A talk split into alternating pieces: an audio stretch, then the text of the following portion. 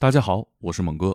今年咱们播客出版了第一本纸质书《天才职业者访谈录》，四二三读书日这一天，在当当下单，价格低于五折。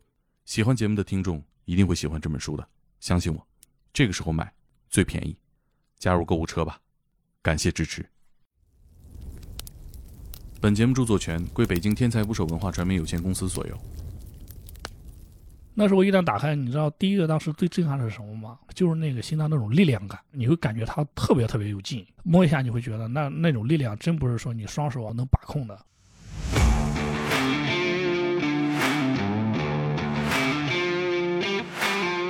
做一个手术大概是多长时间？简单一点的三五个小时，做过最长的那个二十多个小时啊！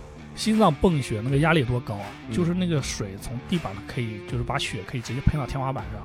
把这个血呀从这个心脏这个引到这个机器里边来，把心脏就完全放空，用这个特殊的液体把它停下来，机器就在这段时间代替这个心脏，把这心脏打开，该修的修，该补的补。心包炎这个病呢，它就是相当于说我们这个心脏就被一个铠甲给箍住了，它的这个死亡率都是正常心脏手术的四倍还要多。本来一般的病人是小问题的，对他来说可能就是大问题。每一步的管理可能都要很精细，中间任何一个小的闪失就会酿成了很严重的后果。他就是那天早自己早餐多喝了两碗粥。这个职业对我来讲，更像是就是认识生命本质这么一个阶段。它可能只是我这个认识生命、认识真相的一种方式。至于好多患者其实他们都是我老师一样的。他说：“你说谁在这世上不都是判个死缓吗？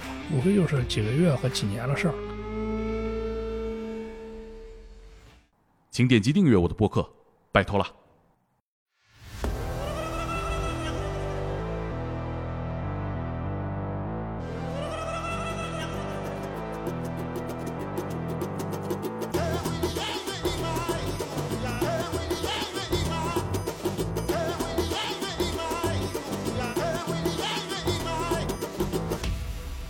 打捞最带劲的职业故事，这里是天才职业，我是猛哥。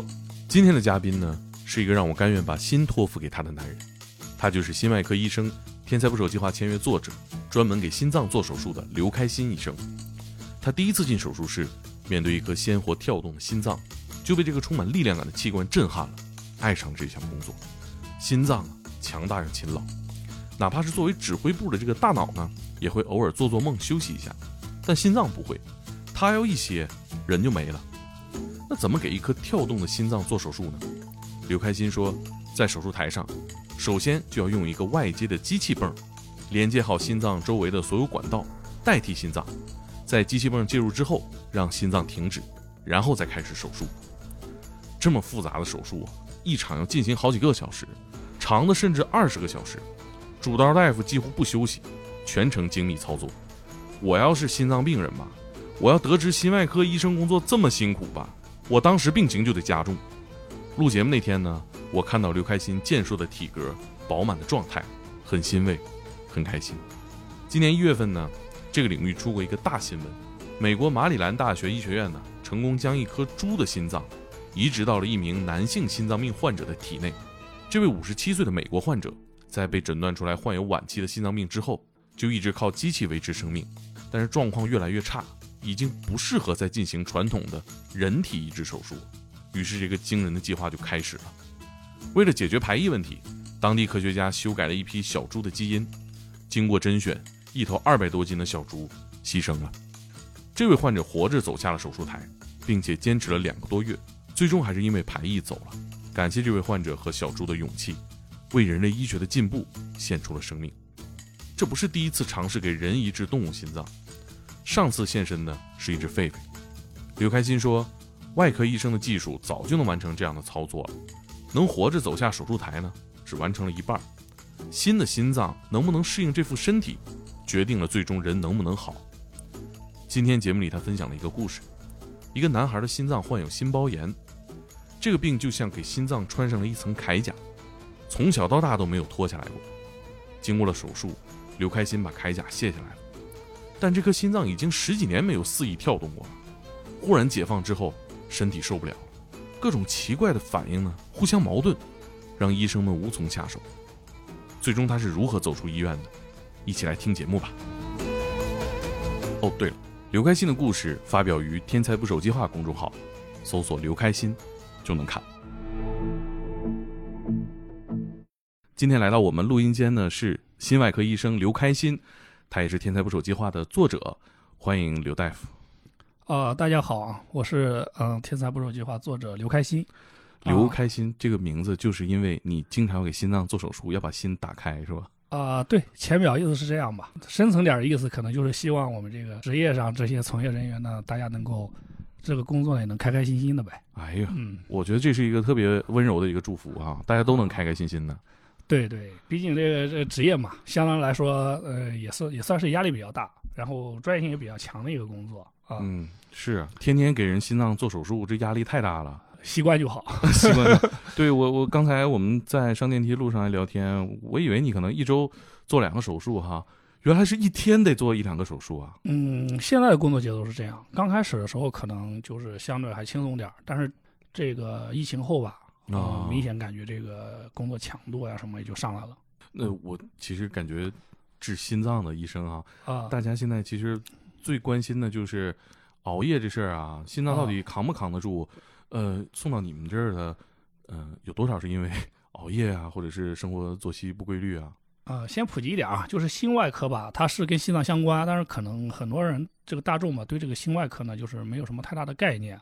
就是心脏呢，一般是说分到心内科和心外科嗯啊、内科呢，一般就是说，呃，药物治疗啊，你举个例子，像高血压呀、像这个冠心病早期的这种情况啊，或者大家临床上有什么不舒服呀，嗯先去检查，首先都想着先去心内科。嗯一般来说呢，心内科会筛啊，然后呢，查出来有一些外科性的疾病才会转到我们这儿。嗯简单来讲，我们就是做手术。嗯做手术是什么意思呢？就是说我们把心脏那个比喻成一个房子啊，一般这个房子出现结构性的问题，就是你需要开刀去矫正的，这种情况下才会到外科来。嗯所以呢，你刚刚说的就是这类的病人呢，就是在病房里边，其实像这种说心脏不舒服呀什么，可能内科会多一些嗯，啊，这就各种各样的原因吧。会严重到要做手术？咱这里呢，同样就是说心脏不舒服，那你要看它的原因，这个原因呢是这个单纯的这种内科性的还是外科性的嗯啊？当然你不除外，有些查出来是外科性的需要做手术啊。像说这种熬夜这个问题呢，肯定是对呃心脏是不好的，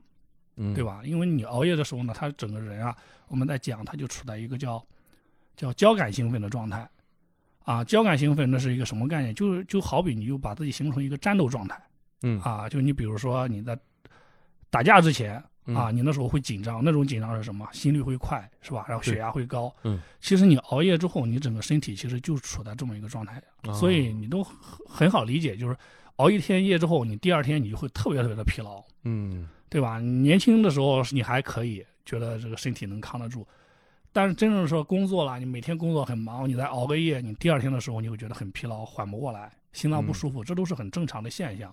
但这个肯定是对身体有害嗯啊，嗯所以呢，这种我们都是还是建议说你这个换个工作，呃 换个工作，这个太极端了，不开玩笑，开玩笑。还是得注意休息。对对对，是我觉得还是呃，比如说能安排一周的工作，别别堆到一啊，天，吧对对？对对。另外就是晚上的时候，真是不建议，特别是熬夜的时候，什么抽烟呀、喝咖啡呀、啊喝可乐呀什喝么的。茶是吧？对你晚上的时候，真正要不得已熬夜，你就是喝点清水，对吧？啊喝点水，能眯一会儿就眯一会儿，自己适当的调节。晚上你吃嗯点水果、蔬菜啊什么这种温和一点儿的，对吧？别 别再弄的就点炸鸡、是，烤串儿。对这种肯定是对身体就伤害会比较大。你熬夜吗？平时 熬夜你也熬夜？没有办法，对这个我们这儿，所以就说这些东西吧，哈，嗯那个经常是劝别人是这么劝，劝完之后嗯自己该怎么做还得怎么做。嗯因为现在确实说实话，熬夜吧，很多时候都是一些这个跟工作相关的事儿多一些嗯啊。嗯。哎，你更得就照顾好自己啊！一个医生如果是因伤倒下了，这个城市有很多人会，是吧？身体更差。对，尽力，也就是说，只能是现有的条件下，尽量的去去去维持这种身体状态。哎，我我记得你好像是平时有习练巴西柔术是吧？啊，对，一个业余爱好吧。你习练是、是哪种巴西柔术？呃，巴西柔术就一种，因为我呃去过巴西，我去特地找巴西柔术，他们啊本地是有一种类似瑜伽和体操的那种，当地的地陪说这就是巴西柔术，哎呦，这个我还真不大了解。这就 过于地道了。对对，我们了解的这个巴西柔术吧，它其实是一种格斗技。它它讲呢，就是我们平常这个街斗一样，它最早产生其实就是跟这个有关系。那你作为一个外科医生啊，你的手能行吗？呃，柔术是很安全的一个运动，就是说这个在劣势的情况下，你可完全可以控制这个节奏啊。就比如说嗯这个时候你就可以拍拍地板，对对对认输然后我们再进行下一轮。这个相对这种，因为之前也接触过什么拳击啊、散打呀、这一类，嗯相对这一类的这种格斗技吧，这个柔术还算是非常安全的一种。那你们会互相呃裸脚吗？绞脑袋那种？啊、会啊，那会有那种就是脚晕的情况下啊也会有，会有。听说晕晕乎乎的，还挺挺呃，挺你别说我被脚晕的那一下，我还觉得哎呀，挺舒服的，啊特别放松。这怎么每个人被搅晕都觉得挺舒服呢？因为那种真的是一个人完全放松的那种状态，呃，就是多久醒过来啊？呃，几秒钟吧，就是当时啊几秒钟。哎，那个过程当中心脏是怎么运作的？会有什么影响吗？呃，一般来说，在那么短的时间，你只要不是说那种持续性的那个，一般来说问题不是太大嗯啊。它那个呃很多的那种脚技啊，都是对这个颈部的血管有两个传感器嘛，就哦对那一块儿的刺激。那一块儿的刺激呢，你说单纯一下那个还好，但是你从这个实际工作上来讲，这还是挺危险的。啊，对呀，还是挺危险的，确实是，它只要是个格斗技，因为这个格斗技最早它就说是一种杀伤技嘛，对，对吧？它肯定还是有要有一定以制服为，目标的。对对对，它是有这种风险。哎，你有想过这个为什么会有这样呃比较不一样的这种风格吗？比如我白天白大褂，下班啊戴拳套，这 这反差挺大。啊、也还好吧。其实我是觉得身边的人可能不同的人都有不同的这个爱好，嗯，职业只只能觉得它是一个一个标签儿。呃，那你有统计过一共开了多少个人的这个心脏吗？哎呦，这个真没怎么统计过。嗯、呃，有那种呃变化吗？比如说我第一次看到一个活人的啊心脏跳动，到后来麻木之间，呃，也不算说是麻木吧，但是肯定是有。第一次，我第一次上台做那个那个心脏手术的时候，那时候是实习，嗯，实习的时候见过一个先心病的。先天心脏病，对对对，嗯先天心脏病它有一个特点是什么？就是它那个只要心功能没怎么受损，那个心脏跟正常人的其实形态上没有什么太大区别。啊，那时候一旦打开，你知道第一个当时最震撼的是什么吗？嗯，就是那个心脏那种力量感。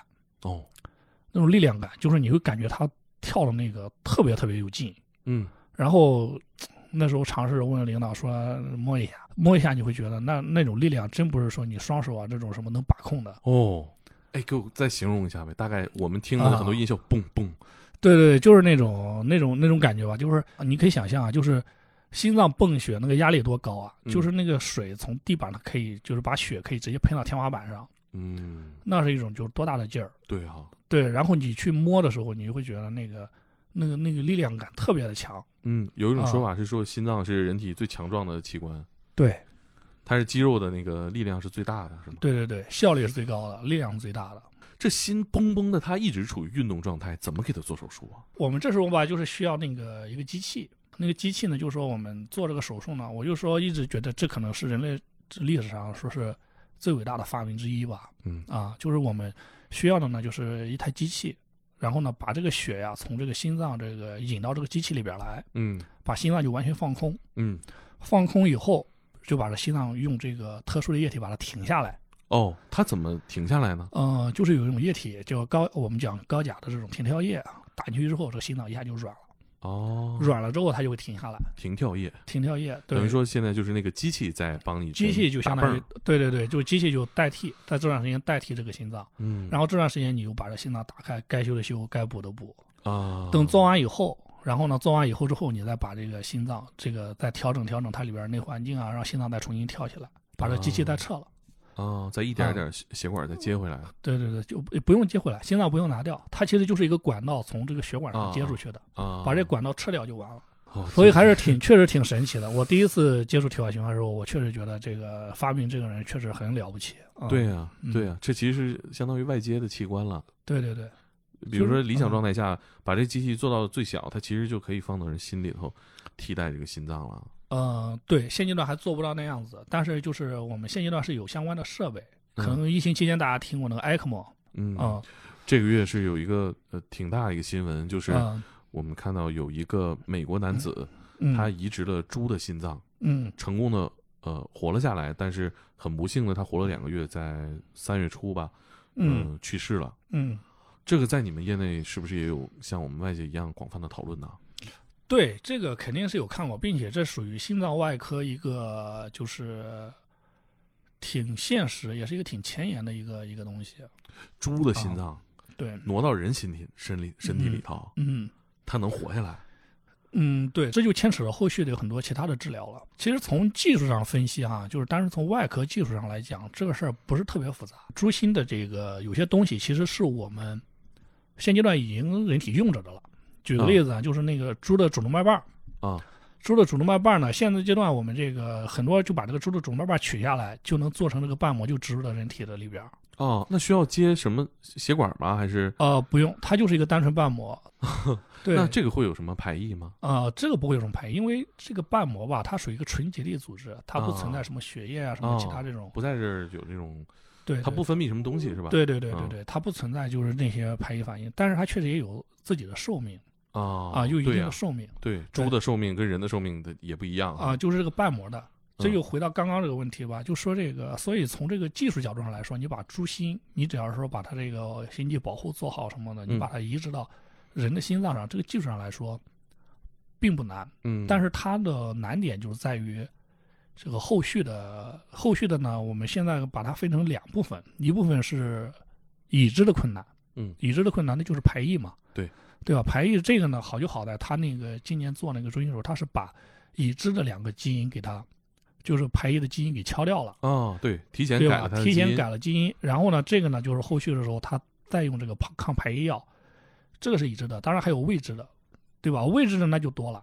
第一个问题就是你已知的那两个排异基因，那你后边是不是有其他的基因你不知道啊？嗯，对，对吧？这个是是你要考虑的。还有呢，就是说其他的一些你这个不可能知道的东西，你既然是未知，那你就只能是观察，有就处理，没有就就就就没有的事儿呗，嗯对吧？未知这种这种事是最麻烦的嗯啊。最简单的例子，一个猪最长的寿命十五到二十年，嗯，它在人身上能用多久，对呀，对吧？你这个事儿你现在也不好说。对对，所以这个呢，我们我觉得是科技一个一个大的手段，但是现阶段可能不是不是首选，因为现阶段有很多已知的成熟的技术，嗯对吧？但是现在呢，就是我们那些已知的成熟的技术，其实现阶段还没有把它用到最好。啊，嗯呃，比如说像研究机械这个方向，呃，对，现在的这种心脏替代的这种情况，大概分这个三类吧。啊，一类呢是一个机械设备，啊就是我们叫左室辅助，啥材料这个就是机械，就是机械，一个泵。啊？它相当于于你自己的心脏不行了，我加一个泵在那个心脏上面，把嗯这个血呀从这个心脏引出来，然后嗯直接打到血管里边。啊，那这怎么供能啊？嗯，就是电池。哦，这个就你又看到很多人，他就是做这个左室辅助，这些人背着一个包那这个包它是无线充电还是有线充电啊、有线的，它是从皮里边接出来，接出来之后直接那个包里边背着那个电池，那跟那个钢铁侠那个提供能源那感觉有点像啊，有点像，拔下来就有有点。啊，对对对对对。那这包拔下来会怎么呃样？，这个包拔下来，它那个心脏里边那个电池过了那个电可能就不行了。这种情况，那你说他包让人街上抢了怎么办？呃，这就比较麻烦了。所以这种就是现阶段的它一个技术壁垒也在这儿，就怎么样把它做的更小啊，什么这种情况。是啊，贴贴合身体一点。对，那他过安检怎么办？呃，这个他只要有这个诊断证明什么的，不影响啊。啊，所以呢，现阶段这个不是主流，这个不是主流，但是呢，不方便对它这个怎么说呢？哈，就是现在这种治疗上吧，有刚刚说了嘛，不是有三类嘛？嗯，这是第一个。第二个呢，就是我们说的这个心脏移植。哦，心脏移植就是这个这个，我们就等活体的心脏。嗯但是呢，这个有个问题呢，就是你在等心脏这段时间，如果你心衰了怎么办？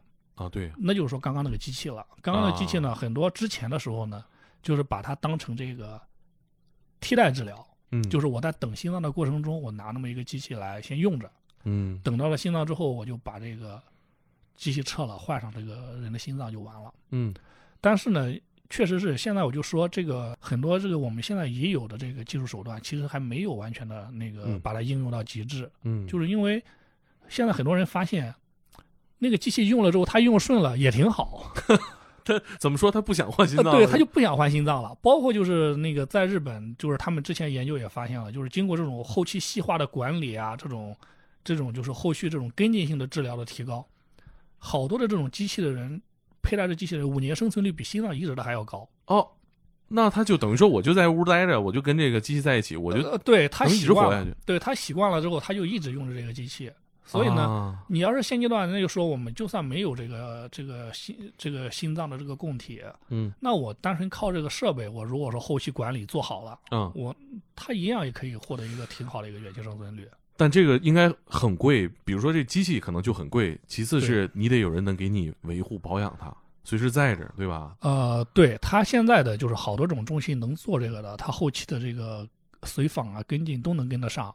我这是其实啊是家庭可以用的对，就是家庭用的，就是背着回 家，他自己能够睡觉啊什么。我刚刚说了嘛，他还可以背着去健身什么的啊啊啊啊，这网上能搜到很多啊。多少钱大概？这个可能得一百多万吧，它沉吗？还好，他那个一般的人背着没有什么太大问题。嗯，呃，挺贵啊，挺贵，跟换心脏比哪个贵？嗯，应该是比换心脏要贵。嗯，嗯，但是这稳妥呀。对，但它现阶段呢，就是只要是说，目前在国内哈，把它的定位好像还是在一个替代治疗上，是啊，就是做不到一个主流。嗯嗯，这这里边吧，就是当然有很多的这种技术因素，你像嗯这种设备啊，我们这个现在也很难把它做到说这个完全的替代成这种是对吧？自己的这个这个问题，当然这个后续我觉得肯定还在进步，所以我在想，那天嗯朋友聊这事儿的时候，我觉得与其在说怎么努力的说把什么猪的心脏啊什么用在人身上啊什么这些嗯更多未知的那个，倒不如把现阶段的这些东西你做的嗯对吧？降下成本，嗯然后把技术把管理做得更精。其实这些可能对现阶段的这种心衰病人啊什么帮助可能就更大。呃，我看有一些关于就是换心脏的新闻，呃五六十岁的一个老人哈，嗯一个哈尔滨的男士，他移植了一个二十六岁的年轻小伙的心脏，嗯生活发生了很多习惯上的改变，嗯嗯热爱运动，嗯爱打篮球了，还喜欢吃原来不喜欢吃的豌豆脆。嗯，这、呃、现实当中这种情况多吗？真的会心脏移植完了之后会呃携带部分上一个主人的一些意识或者习惯吗？嗯，这个话题啊，确实挺有意思的，因为我确实是不止听，就是我那些朋友就是有做这一块儿的啊，不止听一个人说过这样的事儿。嗯当然，就是我们没做过心脏移植，嗯就是这种手术，所以呢，具体的这种实例我们拿不到。嗯但是确实听很多人讲过这种，不光是说心脏，嗯，包括我们朋友他们在那个做肺移植的，哦也说过这样的事儿，哦，是挺有意思的。所以这就是我们有时候对这个人体的理解哈。你们传的大概是什么样的案例？你觉得比较好玩的，可以给我们讲两个吗？我那个同学讲过一个肺移植的一个案例，说一个人移植完那个肺之后，他醒了之后跟他老婆就说我说这个海淀区的哪哪那家店，说他还欠人家五万块钱，让老婆去还了去。哦，当时他老婆就很纳闷儿，就说就没听过这个事儿。啊结果到后边说那个他老婆到那边去打探，啊去问才知道说就是他说的那个地儿之前确实是有那一家店。哦但是他说他他老公都不是在那儿的人，他老公你想都是外地人，都不是哦北京的人，就说他怎么会知道这些、这些事儿了？但是就挺神奇的。当然这些呢，就是说也都是听说嗯啊，所以我现在也是觉得这个器官可能真的是挺奇妙的，可能就真有很多我们现在不知道的东西。嗯，一般来说，像你们同行里面交流换心脏之后，呃，这种情况多吗？比如说出现一些跟以往啊很大的改变？呃，是有这个比例吧，你就不好讲了，因为我们人就这样嘛，就是这种很稀罕的东西，他会拿出来说，大家嗯那倒是会讨论比较多。嗯所以具体你说是不是一个常态？嗯嗯，这个我们没做也不知道啊。这个，嗯，是是，呃，呃，我觉得其实想想逻辑上也能解释得通哈。呃，比如说他呃移植了这个器官之后，比如说像心脏这么重要的器官，他嗯成功的呃活下来了，嗯他心态上、他想法上、他的这个习惯上发生改变，我觉得也其实也理解啊，啊也，正常啊。对，但是有很多确实是大相径庭的这种就，就有点说不说不通嗯啊。就是他有一些完全相反的那种习惯什么的，他有时候也说不清楚。嗯我觉得这个器官移植这个是一个，就怎么说很前沿，并且真的是一个这种未知领域特别特别宽广的这么一个话题。未知的东西太多了，确实。对啊，嗯太奇妙了。我记得呃，我们上一期呃聊这个呃开颅手术的时候哈，嗯，就说他科室里面的人这脾气有点大，他有的时候啊他可能会因为这个做完了头部的手术之后，他突然发脾气，但他自己记不住。啊我在你的这个呃知乎账号上看到一个回答也特别逗，说为什么那个在那个做完心脏外科手术之后人脾气都很大，然后你的啊回答是 他脾气小可能也不至于。是我们心脏病的病人吧，确实是有一个问题。你比如说，就很简单的道理嘛，高血压，啊什么样人都容易高血压呀？就是血压经常升高呗。对啊，那就是经常发脾气，不注意这个我们讲什么修身养性啊什么的。但是这种病人吧，你到科里来，你还真不好训他，是吧？啊有时候你生气，你你还要上火啊，怕他上火，上火这，所以这个这个我有时候说心脏科的大夫确实也不容易啊。嗯，是啊，啊你们跟患者接触，我觉得肯定也是一个挺谨小慎微的一个过程吧。对，因为这对他们来说，可能是一个家庭的最重要的事儿。嗯，是。啊、那手术呢？呃，手术呢，怎么说呢？就是，嗯，我们吧，像这个还属于年轻大夫，都是在学习阶段。每一次的这种角色转换呀，其实都要付出挺多的。就比如说从这个刚开始的二柱是吧，上去就是打打杂，嗯，到一柱，一柱的时候你可能就要有这个意识啊，去协助这个主刀做手术。嗯然后呢，再慢慢到主刀，嗯是吧？从刚开始的帮助这个角色到这个去主导全局去做手术，这个阶段里边，虽然就是位置一个转换，但其实你的这个思路啊，这种都会变。那你第一次当主刀的时候，心态上有什么特别大的转变吗？心态上相对还好，但确实就感觉到就是一个是什么啊，就是你节奏掌控力可能就差一些，就是考虑没有那么全面。啊，第一次站在这个角度去想问题是吗？对对对，然后呢，你就是觉得哎，平常啊这事儿做的都挺挺容易的呀，都都，但是哎换一边之后，换一边之，后，换一边之后就想不到了。嗯，不过还好呢，像我们那种都是、呃、比较幸运啊，就是我们刚开始做手术呀，一般都是像我们的这个主任呐、什么的，他们就会站在医助上啊，给指导，确保手术的安全、手术质量。是扶你一把啊，对对对，他们都会，所以哎呀，这是这种就说我们这很感恩啊，就像我们的这几个主任属于大医大德吧。嗯啊，其实你站医柱上指导教人，教人比你自己做要辛苦得多。对自己干就是很快就对吧？你自己干，我啥也不说，腾腾腾几步弄完了。教人之后，你得一步一步讲，一步一步弄啊，是啊确实也不容易啊。嗯，做一个手术大概得多长时间？嗯，简单一点的三五个小时哦啊。当然，我们做过最长的这个二十多个小时。啊，呃，那这主刀不换啊？主刀没办法换呀。哎呦我天，对那种情况，他确实是遇到那种就是就是比较棘手的，就呃，往往那种就确实病人比较重。之前见的很少，但是我们刚在这边开始做这手术的时候，这种病人相对来说还比较多哦啊、一般都是这种八个小时啊、十个小时啊。做过最长一台就是八点到第二天早上四点钟，我的啊天哪，这这这这这这这啊太累了。这种是比较累，这种确实不光是主刀，就是整个团队呢都很辛苦。嗯嗯，那中间是像这么长的手术，中间肯定也是有一番波折吧？这预计肯定没有这么长吧？呃，有的是预计长，但是你要说预计一台二十多小时的那种，嗯，基本不会。啊，我们预计，比如说一台手术，预计可能有十个小时或怎么着，嗯这种可能会有。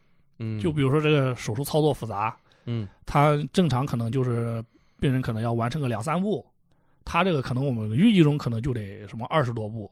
啊你把这种衔接什么的都算上，你可能算上哦，这个大概能十多十多个小时吧。嗯然后你再比如说他这个，因为我们不是转体外循环啊，嗯是吧？那种转机时间再长，嗯，止血的时间就长，啊那种就没谱了嗯，啊。有的做完手术之后止血，止五六个小时，这种很经常的事儿。哎呦，那你这个有没有那种呃，就是上场比赛那种体育体育行业从业者那种感觉？呃，会有，但不一样。他那种就是精力的消耗，那种是很痛苦的。就是这种怎么说啊？就是 那个手术哈，我为什么觉得这种就是这种就是复杂的手术难做哈？嗯他对这种主刀的这种精力分配啊，这种节奏把控要求特别高。嗯啊，体力分配是吧？对你像你比如说你这个主刀，你如果说你上台之后你精神就很紧张，啊，那你干不了多长时间。对你别说二十多个小时了，你可能三四个小时你就你就整个人绷的就不行了。但是有的主刀就很了不起，他上台之后他就知道这个什么时候可以绷着，什么啊时候可以放松，他对这种节奏的把控，我觉得是我们年轻大夫去学的。我觉得这点上，我主任就特别特别的厉害，哦，就是节奏大师对，一个是节奏，第二个就是那种心态啊。你就别说那个我们当助手的，有时候站个几个小时就觉得哎呀特别疲劳，嗯他老人家还能上台的时候什么那个什么样的状态啊，然后甚至说坐着这个二十个小时之后下台的时候还能是那种状态，天赋异禀啊。这种真的是是我觉得这个修炼修的是什么？可能修的就是这些东西。嗯啊比如做手术那真的特别累，呃，缺水啊，又饿啊，怎么办？像助手什么的相对还好，我们可以就是换一换啊什么的这些情况，但要主刀可能就比较辛苦。就是挺挺着，对一直做到完。对啊，那你做完了，那岂不是整个人都 瘫倒了？对啊，所以这个这这这个行当最后像他们这种能坚持干到现在这种，都是很了不起的人。嗯，比如说今天你你做完一台手术了，嗯，很累，然后这个脑子里边信息也比较多，回家嗯路上会想什么？会做什么吗？呃，其实最希望的就是说回去的时候吧，趁着那个热乎劲儿啊啊，能做做复盘，啊，能想想说什么。但是很多时候都是属于那种上车之后就不想做什么，还有很多其他的工作。哦，那有什么职业病吗？或者说，就常年这样每每周这样工作，身体哪会受不了吗？肯定有，有些同事腰不好，有有些同事静脉曲张，哦，啊静脉曲曲张是比总站着就静脉曲张是吧？比较比较严重的一种情况。那怎么办？你就是还得边医治自己，继续干这个？嗯，对啊，怎么说呢？就是你说职业选择这这种事儿吧，就影响因素就比较多了。嗯但是我觉得几个方面吧，第一个就是心理认同感，嗯对吧？觉得这份职业它确实是是有意义嗯啊。然后呢，嗯，第二个呢就是很明确的能知道，就是没有哪个职业说现阶段是完美的。对对对吧？他每个职业他都有他，你你既然做这个事儿，他就有你要付出和牺牲的东西。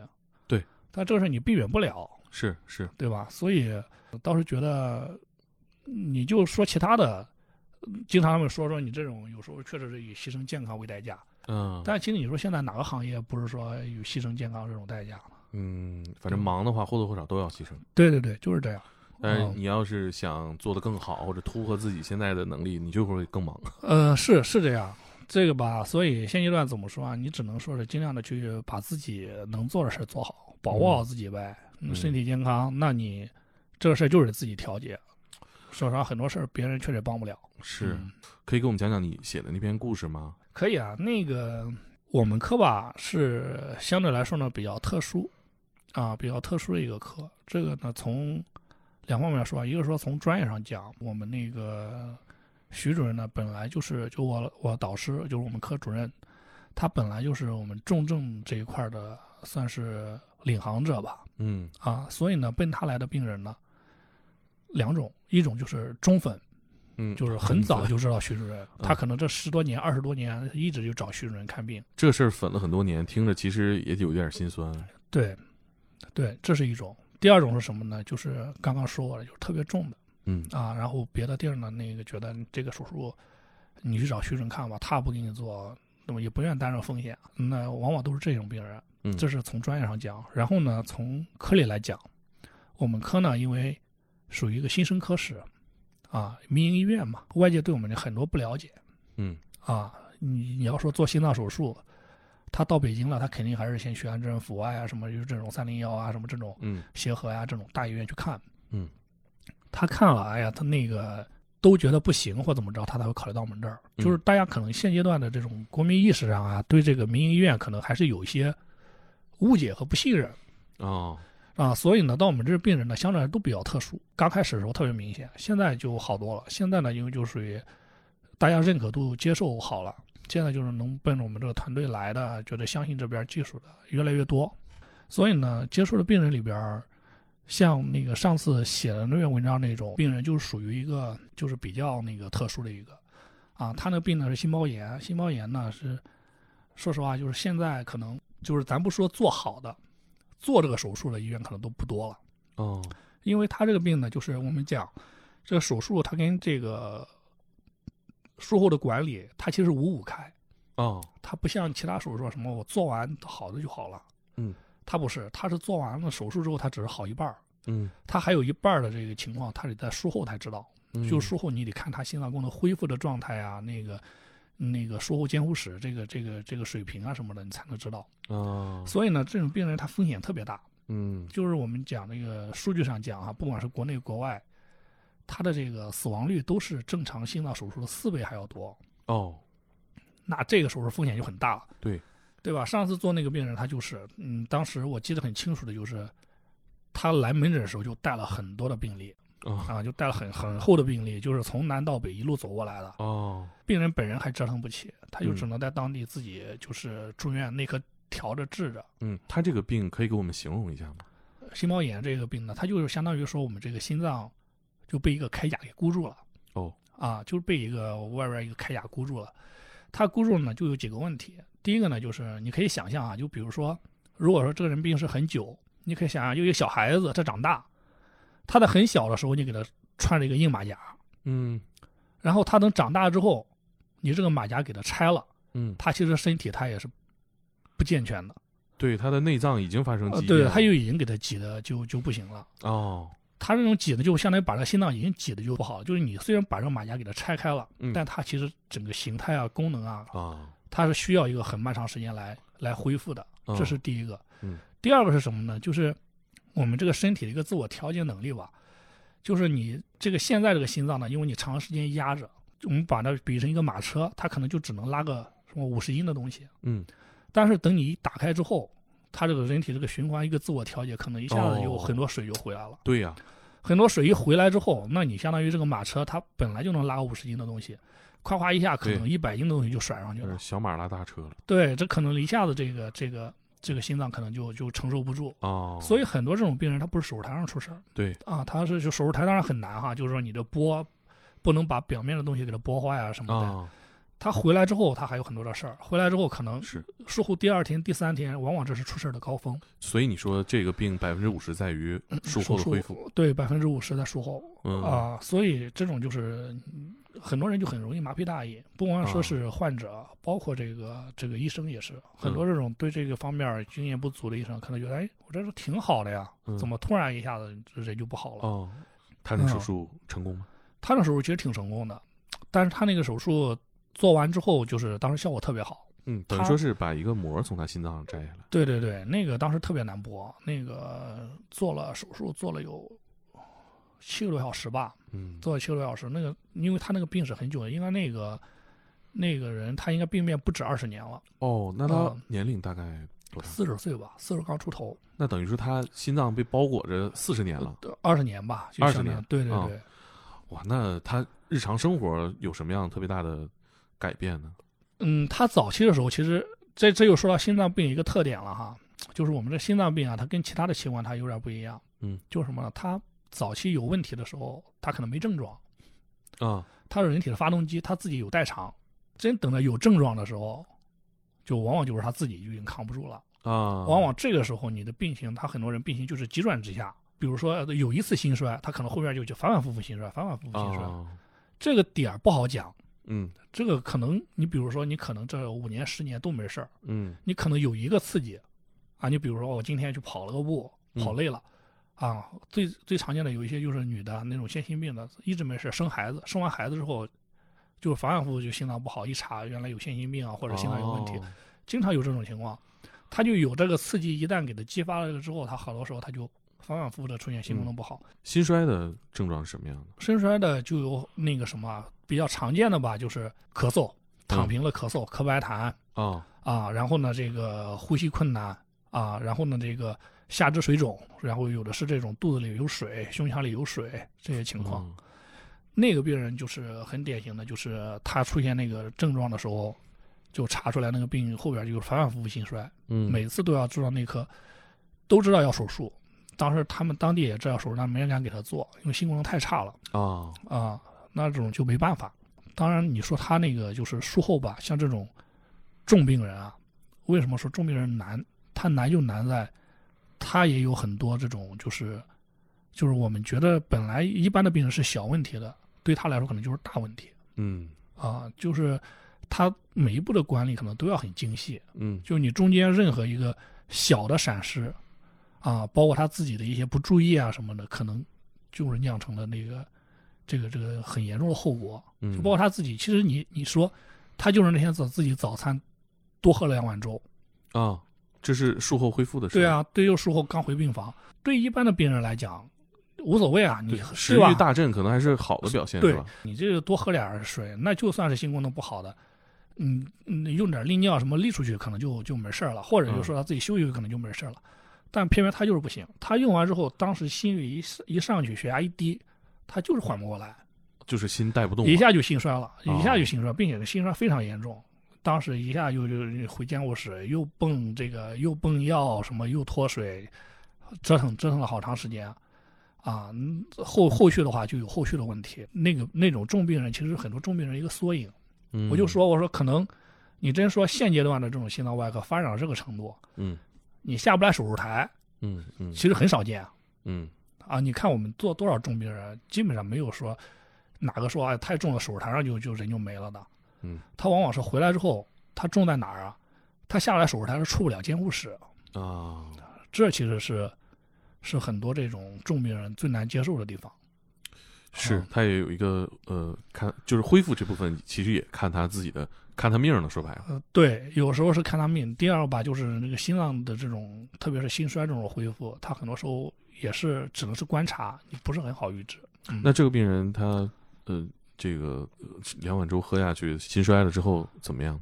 嗯，当时就是回监护室去调，调完之后心衰是纠正了，纠正了之后两天就给回来，回来之后呢，不就当时文章也写过嘛，又有后续的问题，就他之前长时间缺氧，他血色素也很高。哦。啊，就是血很稠，哦，他血就很稠嘛，血很稠的话，当时又利尿又什么，血就更稠了。嗯更稠了。当时回来之后，当时预料到这个风险，就说：“哎呀，你这个这个血那么稠，回来之后可能还是得给他那个这种治疗上就有那个节点了，就是我又得给他输点液，嗯，然后呢又还得给他排尿，对，又还得给他排尿，所以就是对这种病人来说，他那个后续的治疗矛盾点，对，这是冲突的呀。对，就就很就很多。往往这个时候吧，他有风险，我们包括还要给他用抗凝，就是让他的血压稀一点儿，就是别让他那么快凝固。嗯即便是这样，最后都没挡住。哦结果第二天的时候，就是很严重的那个，就出了很严重的这个这个大血管的栓塞。啊这个人呢，当时有就说，他其实当天晚上如果说这种大血管要栓塞的时候，他早点去找这个这个医生，我们去早点请外周科的会诊啊什么的，早点处理，可能还有机会。嗯他当时就觉得，哎呀，这个疼可能是正常的，啊没大当回事儿。结果第二天我再去看的时候，其实就已经偏晚了。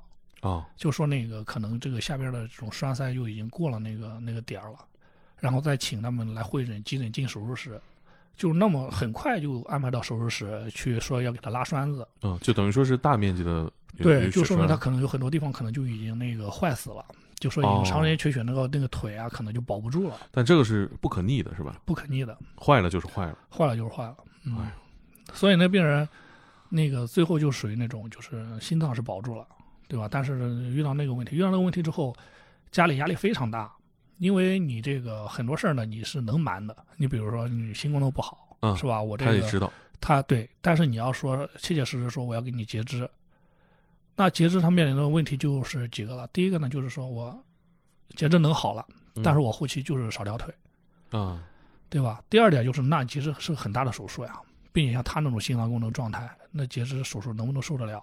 是那有可能就是人才又两空，花了那么嗯多钱，最后人才两空，他要截一条腿吗？截一条腿，到哪里大概？膝盖，当时说哦可能要到膝盖，膝盖平面吧，嗯膝盖上平面。然后，但是那个他哥哥吧，确实是一直看病，那个整个人压力非常大。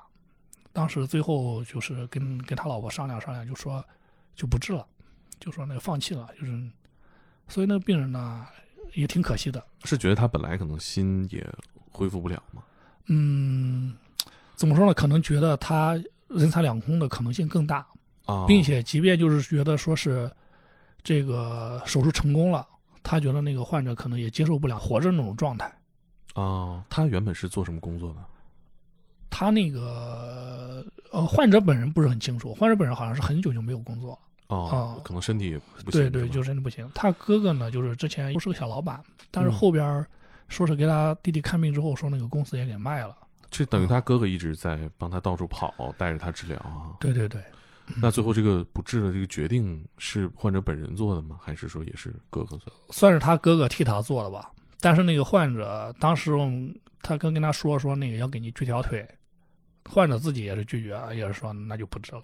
所以现阶段就是，其实我觉得我们的这个医学就是这样，就是很多人其实他只接受这种就是活着呀，或者是不活，他其实中间的很多灰色地带，他们没有这个这个预期，没有这个心理准备。哎，刘医生，他这个想法你你你你接受吗？你理解吗？其实我是不太理解。我听到这些信息，我觉得如果是正常人，他肯定想无论如何要保我自己活下去啊。嗯，其实我挺理解的，就是怎么说呢？就是西嗯，其实你真是到临床上，你会发现啊，就是有很多人，他其实活着非常辛苦，哦、就是咱不能设身处地吧。你有时候我们就觉得明白？说那个劝他啊，就是说你活着确实比什么都重要嗯，啊。这当然也是我们作为医生一个一个一个普遍的一个心理啊。这也是作为人的一种本能的一种对对对观念。但是真的，他有些人就真痛苦到就是那种，就是那种觉得这种活着还真不如去死，就那种状态啊、哦，特别是在这种重症里边嗯，当然人的求生欲是很强的，嗯，人的求生欲是很强的，就是到那种可能你真的说到了最后那一步，那也很很难讲。你比如说，真的是他在回去的路上，可能真的就喘不动了，那可能他那个求生欲啊，当时那个可能会很强哦，但是他中间的那那整个心理上是很难去去接受。我们也见过一个患者，就是最早时候建议他做手术，他不做，因为那时候已经风险很大了。我们说你要做就这一次机会，你不做就真是没什么机会了。家里呢量完之后就是不同意做手术，不同意做手术回去，回去之后他到了后面他自己就跑来了，就嗯过了几个月，他就生活实在没有质量，啊反反复复的到当地医院去，跑来之后就说说那个呃你给我做了吧，说我就是死我都认。啊，他说实在是太痛苦了。嗯，他他家里人他什么啊症状呢？就是心衰嘛，心衰有那种，对，当家里人来了之后，他那个他就说说你别管我家人怎么说。啊，就是就是这种状态。嗯。其实像我们科吧，就是就是那种。就是这种病人，那个，嗯，当然你这种很极端的哈，没那么多，但是很多人会有这种，嗯，至少有这么一个心理阶段，是嗯，那个病人，呃，据我观察，这这基本就是说，他如果拒绝了截肢的话，是不是也就意味着说难听点，可能就等死了？对，其实就是回去的路上人可能就没了。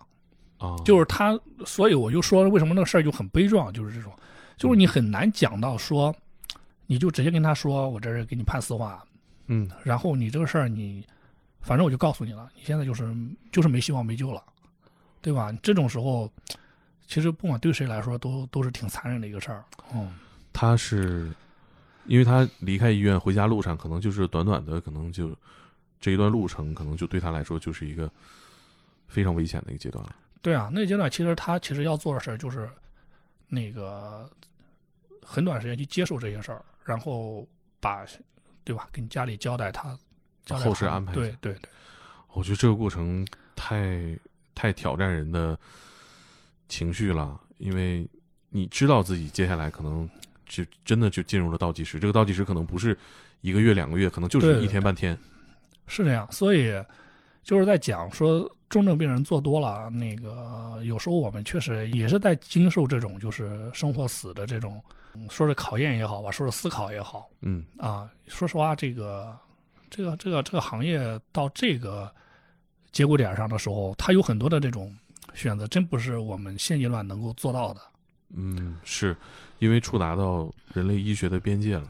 对，然后嗯，所以这就说到这个行业认识的事儿了。就是最早吧，你说这个对医生，可能我觉得现阶段很多人的想法都是什么救死扶伤，什么什么的，这就是这种拯救生命。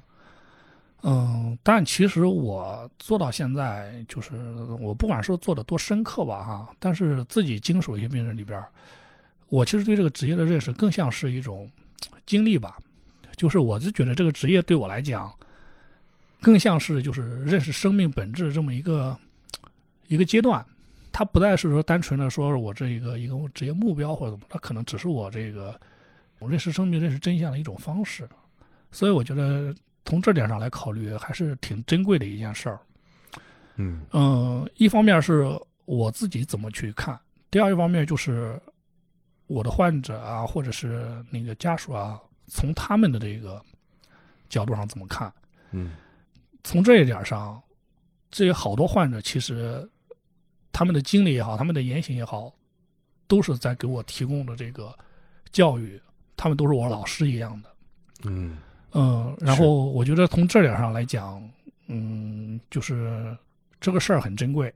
嗯嗯，我曾经就是有一个患者讲过一个事儿，我当时印象特别深。我们刚开始看的时候呢，怀疑是一个良性肿瘤，其实那个外边看也都是什么说是良性肿瘤，但是就在这做手术，做完手术之后，查出来他那个病理报是恶性的，先跟患者家属去讲的，啊，就说这个可能不大好，说这个后续啊，你可能要有心理准备。但是那个患者后面他知道了，那个患者他自己心态特别的大观，就是我我当时我就觉得很受教育。他说过这么一段话，他就说说，哎，他说刘安，你这事其实你没必要瞒我。他说这事我自己那个就有这种是心理准备也好吧，或者是认识也好。他说你说谁在这世上不都是判个死缓吗？无非就是几个月和几年的事儿。嗯，我们可能被判的是七十年死缓，呃，对他当时说这话的时候，我还是挺震撼的啊。太了不起了。对，就是我觉得这这个人很了不起。后续他怎么生活状态啊，我也不好问。对，可能谁都不知道谁的死缓什么时候执行了。对对对，但是他这个事儿当时给我的震撼挺大的，其实啊，哎，我觉得你这个心态也也挺让我佩服的啊。就是作为一个医生，你觉得病人在面对死亡、家属在面对死亡的时候，他们是给你带来了新的东西，和能作为你的老师去让你认识生死。我觉得这个心态，我觉得还挺挺让人佩服的。嗨，这是不得不呗，有时候。是啊，包括你说这个，刚刚提到那个患者，他的哥哥对他来说，不光是这个患者是悲壮的，他作为这件事情的主理人，他是也是一个悲壮的过程。